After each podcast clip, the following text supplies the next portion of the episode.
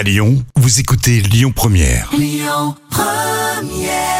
Lyon Première, avec une artiste que l'on suit depuis ses débuts, c'était Pomme.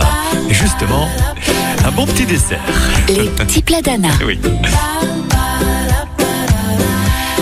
Eh bien, Anna, une tarte tatin revisitée avec un ingrédient surprise. Une sauce à la cannelle. Qu'est-ce que ça sent bon la cannelle Alors cette sauce, elle est très simple à faire. Assemblez du sucre avec de la cannelle dans une casserole. Faites chauffer à feu doux. Versez le lait dans un saladier. Mélangez le reste du sucre et les jaunes d'œufs. Versez le lait au caramel dessus. C'est à moi, on passe aux pommes caramélisées. Épluchez les pommes, formez des billes, mélangez-les au citron. Dans une poêle, déposez le beurre, faites-le colorer, déposez les billes de pommes, saupoudrez de sucre, faites sauter et caramélisez pendant deux minutes.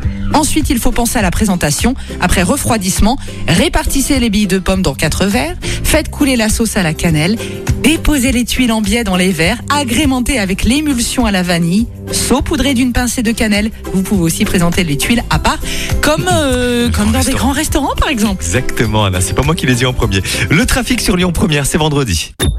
Écoutez votre radio Lyon Première en direct sur l'application Lyon Première, lyonpremière.fr et bien sûr à Lyon sur 90.2 FM et en DAB+.